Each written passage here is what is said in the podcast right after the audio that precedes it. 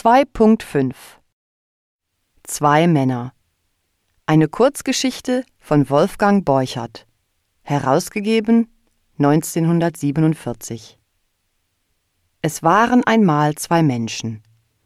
Als sie zwei Jahre alt waren, da schlugen sie sich mit den Händen. Als sie zwölf waren, schlugen sie sich mit Stöcken und warfen mit Steinen.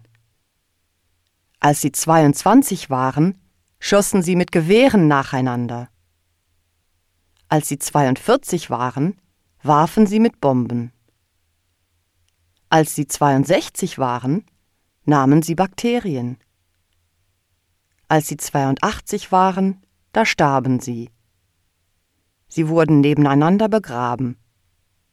Als sich nach hundert Jahren ein Regenwurm durch beide Gräber fraß, merkte er gar nicht, dass hier zwei verschiedene Menschen begraben waren. Es war dieselbe Erde, alles dieselbe Erde.